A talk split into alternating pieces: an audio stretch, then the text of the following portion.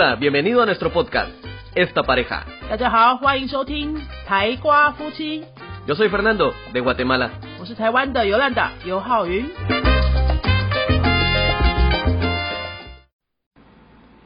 Hello，大家好，欢迎收听今天的台瓜夫妻，我是尤兰达。怎么会只有我一个人呢？因为我要先来用中文跟大家介绍一下我们台瓜夫妻很喜欢的一个线上教学必备用的产品，就是手写板。在线上教学啊，如果没有手写功能的话，就好像我们教室里面的实体教室没有白板一样，那老师不就是自废武功吗？那如果是学生的话，其实你有没有发现你在视讯软体的另一端，你没有办法手写的时候，你很多互动跟老师做起来不是很顺。你想要写一个字给老师看啊什么的，或者你在那个荧幕分享上面想要标注一个什么字，跟老师问一个问题，你都觉得哎用滑鼠就是 K K 的。所以呢，我们想要推荐这个手写板给大家。上奇科技提供给我们的呃 Wacom 的手写板非常的好用，它蓝夹连接或是用 cable 线连接都可以，一连就可以直接写字了，一秒钟就开始写字，你就拥有一个数位移动的白板。如果你是在实体教室上课的话，这个手写板传来传去，每个学生也都可以在同一个荧幕上面创作、写字、画画等等的，可以做非常多的教学变化。不管是学生还是老师，我觉得拥有一个可以移动的数位白板，就是手写板非常棒的功能。如果你刚好有需要的话，可以参考看看今天的节目简介栏有台瓜夫妻独享的优惠送给大家。Hola，大家好，Bienvenido a programa de 台瓜夫妻 en día de hoy，欢迎收听今天的台瓜夫妻，我是尤兰达。星期三的台瓜夫妻跟各位聊聊我在语言教学上得到的体验。教育学的心得还有思维，今天想要跟大家分享我在日文课的时候跟老师的一些对话，还有我得到的一些启发。日文老师上次问我说：“诶，不知道台湾的学制跟职场状况是怎么样的？比如说大学生是几月到几月是一个学期啊？哈，那他们怎么找工作啊？这些的话题，我跟老师分享说。”我们的大学生是六月是毕业季，跟日本不一样哈。日本好像是四五月、三四月左右，那五月就会是毕业生进入职场的月份。老师接着问我说：“哎，那这样的话，大学生是不是都是七月就会开始上班工作呢？”我就觉得这个问题怪怪的。这嗯，不知道老师在问什么？难道是我日文没那么好，所以听错了吗？我就跟老师说：“哎，不会啊，不一定是七月工作啊，因为。”每个人有自己的规划，有的人可能会先去旅行，有的人可能会考研究所，有的人可能会休息一下，然后看看想想自己自己想要做什么。那有的人可能去学一个什么东西，然后，那有的人可能就开始工作，或者有些人在大学的时候会去实习，可能就已经开始上班，就大家都不太一样。老师听了就非常惊讶，他就说：“哇，日本好像不太可能是这样诶，日本所有的大学生。”在毕业之前，大部分就要先找好工作了。好，大学的最后一学期，大概就会到处拼命的投履历，一定要让自己在毕业的时候马上就已经有确定的工作，就直接无缝接轨。所以，所有日本的大企业、大公司啊，都会规划在每一年的五月做新人训练。也就是说，全国几乎都是生活在同一个节奏上，全国的。大部分的中大型企业都在五月份办新人训练，全国的毕业生都在五月份进入职场。如果你是一个独树一格的、跟别人节奏不一样的哈，人家五月进职场，你八月进职场，你就会蛮难生存的。老师就跟我分享了他自己的经验，他毕业的时候呢，就不想要马上开始工作，他去旅行了大概五六个月，等到他已经准备好要开始上班、要开始找工作的时候呢。就非常的凄惨，到处碰壁哈，所有的公司几乎都已经没有缺了，也不会为了他一个人去办新人训练，所以他没有什么选择情况下，最后只能找到一个条件很差的房地产公司，跟他大学所学也没有直接的关系，只是那样的公司可能是新人挑到剩下不要的哈，他在一个奇怪的时间进入职场，就必须接受这样子的条件。他进去之后呢，只有做一年，而且是硬撑完的。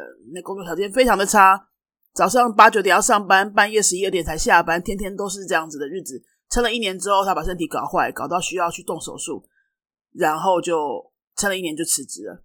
他说一定要撑到一年，如果在日本的履历上面没有满一年的话，之后我的路也会非常的惨。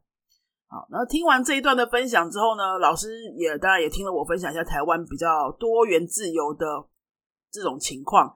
哎，大家想要什么时候进入职场，基本上都是可以啊，哈。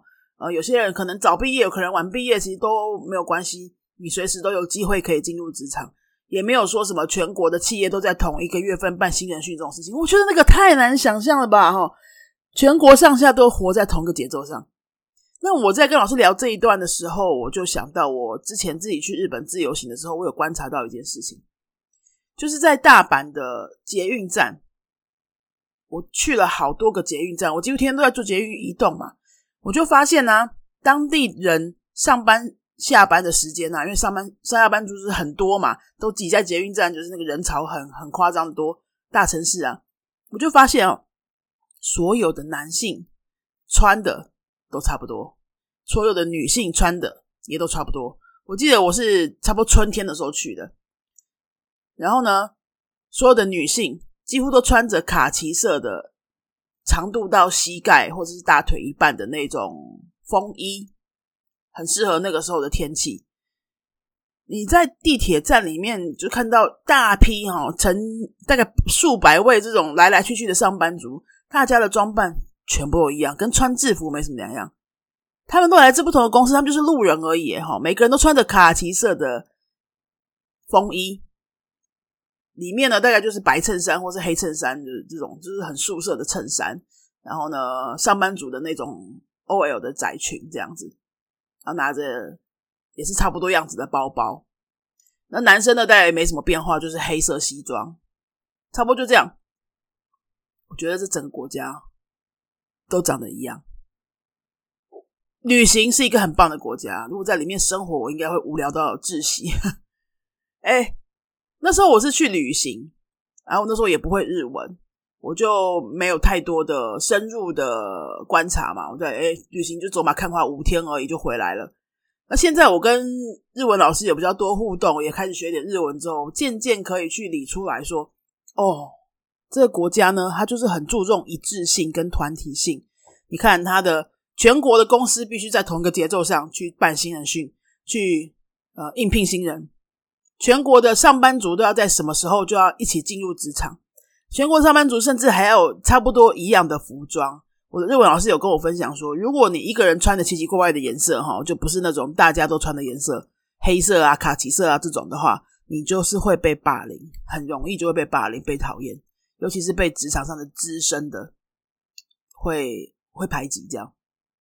那我我觉得哇，好难想象哦。这我们在日剧，我也不知道，我也很少看日剧，或许日剧可以发现吧。那当然是你学这个语言，然后你跟当地母语者的老师啊，或是你有机会去短暂游学一下什么，你就是可以观察到这些各种各样的社会文化，非常有趣啊！哈。不管你赞不赞成、接不接受，我觉得这都是学语言很有趣的地方。你可以透过学语言的这个行为，去很深入的看到其他文化下的生活是什么样的样貌。这是你光是看看当地的剧啊，或是嗯看看新闻啊，你有时候也不一定能够发现的。但是你只要是学了语言，你就很容易可以发现各种角度的社会样貌。我觉得这是学语言非常好玩的地方，那也是学语言它本身语言本身之外，可以给我们学习者带来的价值。我们常常在学语言的时候，就会把那个目标非常的缩限在语言的本身。好，我今天要学几个单字啊？我今天要学几个文法啊？哈，我这个月也进步了多少啊？我去考检定是不是可以多个五十分、一百分啊？这些的，这些当然是很重要。可是我真的觉得它是一个。最基本、最低层次的自我要求，你学语言本来这些东西就是你投时间投入，你一定会有成果啊。但是如果你把所有的专注力都放在这个地方的话，你就会很容易忽略了其他的可以得到的观察，那些收获你就忽略掉，你就没有注意到了。如果你在学日文的时候，你全心都在观察老师今天有没有给你足够的单字量，有没有帮你改足够的文法。哦，你所有的文法讲错，他有没有帮我一个一个指出来？哈，然后他叫你再讲一遍这些语言技巧上面的东西。哈，其实你不太需要说一定要很强求那个部分，你慢慢做，你也是可以达成。啊，如果说你可以把心胸可以放的轻松一点，放的宽一点，你就很自然的可以去享受这整个课程，跟老师互动，跟同学互动。大家一起度过这个文化交流的时间，只是你是在用另外一个语言，你用这样的心态去看语言学习这件事情的话，你会有全然不同的感受。比如说以西班牙文来说，你可能可以好好的观察，哎，老师在说话的时候的肢体语言、表情，哦，他怎么样酸你？他怎么样跟你幽默？哈，他怎么样？反讽你，他怎么样？赞美你，这些行为都是你可以去观察的，可以去模仿的，可以去学习的。像拉丁人，他们讲话非常多的肢体语言、手势，对不对？这些东西，如果你没有细细观察，哈，你是学不来的。那如果是这样子的话，你就算是单字背的再多，文法学的再精确，你讲话也不会有他们的调调啊。你就只是。纯粹学语言本身这件事情而已啊，语言它不会单独存在，它一定要跟着整个民族的精神、他们的表达模式、他们的价值观全部都绑在一起啊。哦，那你上上课的时候，你在跟当地人互动的时候，一定要能够把一些注意力也放在这些地方，你要放心胸宽一点哈，轻松一点，自然一点去。观察这些除了语言本身之外的元素，那这样子的话，你在学习的过程当中可以得到比较丰富的文化刺激，你在表达上也会更加的到位。你可能有一天单字量到了，文法的程度也到了，你在表达的时候，你才会有那个当地人的 feel，你才会觉得跟他们对话的时候是可以有那种感应的。而不是你好像是一个讲话讲的非常标准、非常完美，可是，在文化社交上面格格不入，好像就是一个外国人的那个样子。比如说，你可能可以去观察一下，在学外学中文的外国人，他们在用中文跟我们对话的时候，你有没有发现，有些外国人他你就会觉得他中文不一定很好，可是你们对话起来很有。很有在节奏上的那种感觉，哦，他还是很懂我们，或者说他听不懂的时候，他也不会让我们觉得很有压力或是很有距离。他就是很懂台湾人讲话的这种调调，会随着我们的节奏去调整，哦，或者是一些肢体上的习惯啊、语助词啊，哈，这种啊、a 呀、是哦，这种他只要能够来个几句，这表示说他平常。都有在专心的、仔细的观察台湾人沟通的一些小习惯，所以他就算中文没有好到一个程度，他的沟通还是会蛮顺畅的，而且呢，可能也不会让你觉得很有距离，你很快就可以跟他打成一片，你不会觉得你好像在跟一个很明显的外国人沟通。好，你可以去观察看看，这样子的外国人跟另外一种外国人是，他好像。中文学的超级棒了啊！你也觉得他哇，一个外国人中文可以怎么可以学的这么棒？可是你跟他沟通起来，你就是不会觉得他是跟我们一国的，你不会觉得他是跟我们一挂的，你就会很明显的感受到啊，这就外国人啊！他中文明明很好哦，可是你就会说他就是外国人呐！哈，他可能有很多自己的坚持在身上，他不想要学习台湾人沟通的这种比较台啊，哈，比较 local 的沟通模式啊，哈。或是他有些身段放不下来，或者他就真的只是他在学语言的过程当中，他过度专注于语言细节的本身完美的表达，但是呢，其他的他没有精力，没有多余的注意力可以再分给他了，所以他的表达也就是这个看起来很完美，有点像机器人的样子。那么我们自己在学外语的时候，我们会希望自己成为哪一种？外国人眼中的外国人呢？哈，就比如说我们去西班牙的话，我们就是当地的外国人嘛。我们在用西班牙文在跟他们沟通的时候，你会希望你自己是哪一种外国人呢？然后是那种他跟你讲几句，就看起来就好像可以聊得很开的那种外国人，或者是说，呃，你会讲出完美的句子，几乎没有错误的文法，但是社交上就是很难打进去他们的社交圈的那种外国人呢。哦，当然你还有很多其他的可能，我只是举两个例子，不是非黑即白，我只是想要借着这个。我上日文课得到的一些观察启发，来跟大家分享说：哦，原来我们在学语言的时候，如果可以稍微换个角度，哦，去多一点包容，多一点可能，多一点宽容的话，你会得到一些不一样的收获。啊，那同样的，如果你是家长，你的孩子正在学外语，你花了很大一笔预算，让你的孩子在学第二、第三外语。你是不是也能够稍微多一点空间给你的孩子？不要一直关注在语言的表达流利性的本身，因为那个是我们看得到的，那个分数的东西的确是我们看得到的。但是如果你过度关注这些部分的话，你会很容易忽略了孩子其实他还有学到很多更有价值，只是我们现在看不到的东西。比如说他对异国文化的包容，他对异国文化的好奇。他能够自在的在不同文化的社交圈当中游走，可以吃的很开。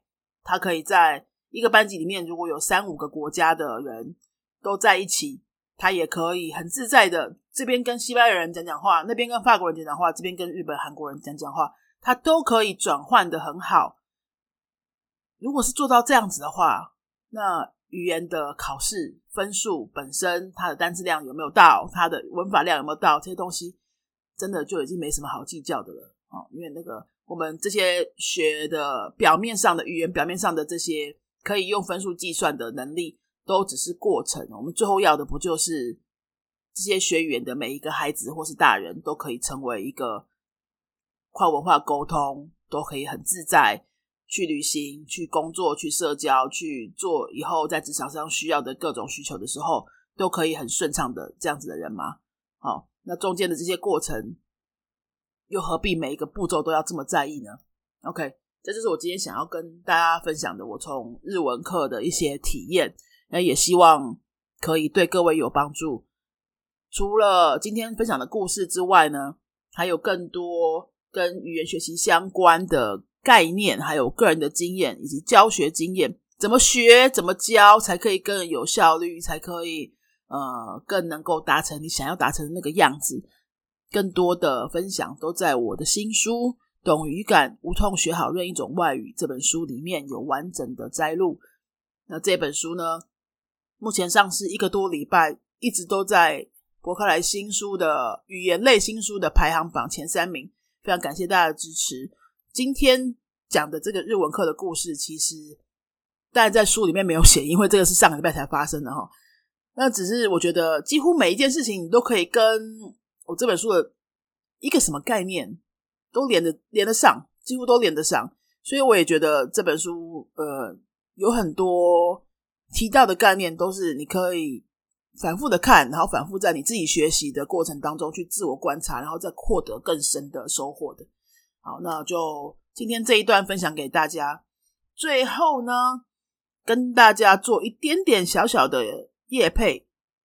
这学期已经开学了，对不对？大学生接下来陆续要开学，我们都不知道我们什么时候还会需要线上课，可能随时都要准备着。那就算是疫情，我们都希望疫情是可以很稳定，我们可以都不需要回到之前。全部线上课的那个时光，可是呢，现在线上课已经是一个大部分人越来越多人会接受的趋势了嘛？哈，你就算是有实体课的选择，可是你线上课还是一个很棒的选择啊，对不对？有可能是外县市开的课，其他国家开的课，你很想要学，或是你想要教外国住在不同城市的人、不同国家的人，不管是教的还是你是学的，我觉得你都会。很有必要的，把自己的可以随时开始在做线上学习的装备都准备好。这样子的话，你不管这个疫情有什么变化，或者说你突然发现什么很想要学的东西，你都不需要因为空间或是地点的限制而牺牲你的学习，对不对？或牺牲你可以教学，为你自己赚更多收入啊，或是开发你的职场的可能性啊。好，所以我想要跟大家推荐我目前每天都在用的一些线上教学一定要用到的器材。当然，线上教学一定有笔电嘛，我不会跟大家推笔电啊，哈，笔电就用自己喜欢的就好了。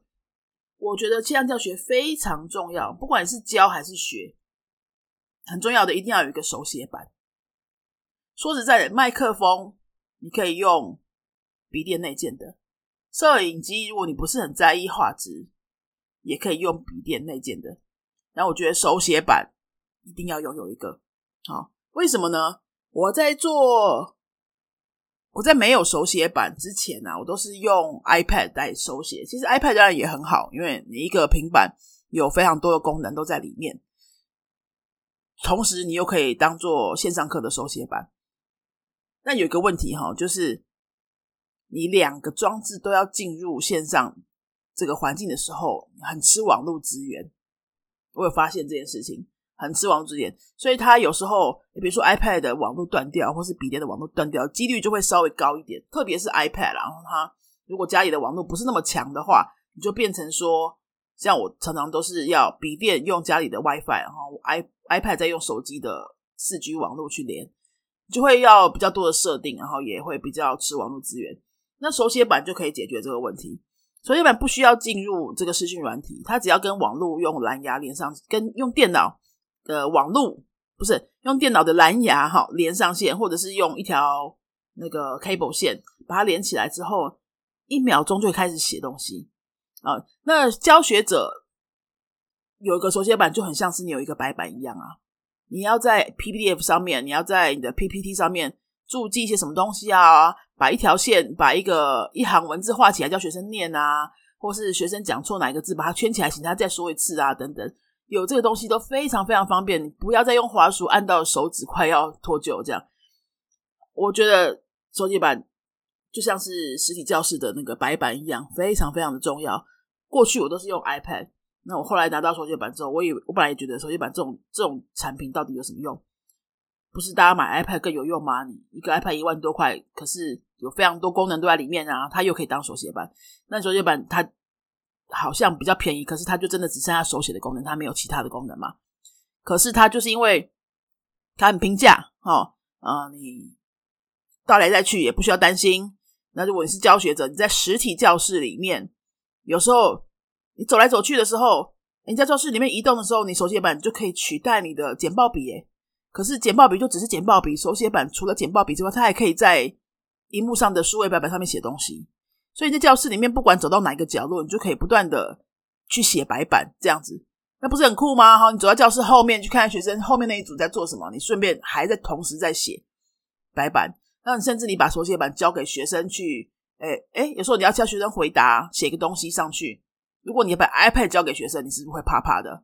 特别学生如果年纪是小的话，但是手写板就是很非常粗有耐摔啊，哈，然后它又比较便宜，所以。哎，你就很放心的交给学生去写，里面也没有你的资料，你都没有关系。我觉得非常好用啊。好，那我今天就想要推荐这个 Wacom 的手写板给大家。那 Wacom 有提供我们台瓜夫妻的听众一个很棒的特价，有两个尺寸，一个是大的，一个差不多是 B 四大小，哈，另外一个就是再小一点，大概是笔电一半的大小的这样子的两个尺寸。啊，一个是有蓝牙的，一个是需要接线的。那我觉得需要接线的那个比较大的那个啊，很适合，就是你在家里面，不管是当老师或是当学生，就摆在电脑旁边，你都可以随时有一个板子可以手写。那小的那个呢，就很适合出外教学或是做简报的时候，可以当做一个移动式的数位白板。好，那这两个工具呢？的连接都会放在今天的节目的简介栏里面。如果你刚好最近也要找这样子的工具的话，可以来参考看看。那我们今天就到这边为止喽，下一次再见，阿斯达瑞哥。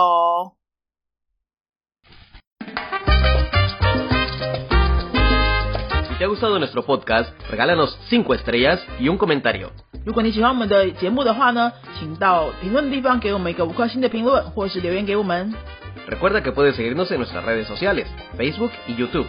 也提醒大家可以到脸书搜寻我们的云飞粉丝页，或是到 YouTube 搜寻我们的云飞语言的教学频道，有很多西班牙语的教学影片哦。 Nosotros somos la Escuela de Idiomas Yunfei y este canal es Esta Pareja. 我们是新竹的多国语言教室云飞台瓜夫妻，，Adios，拜拜。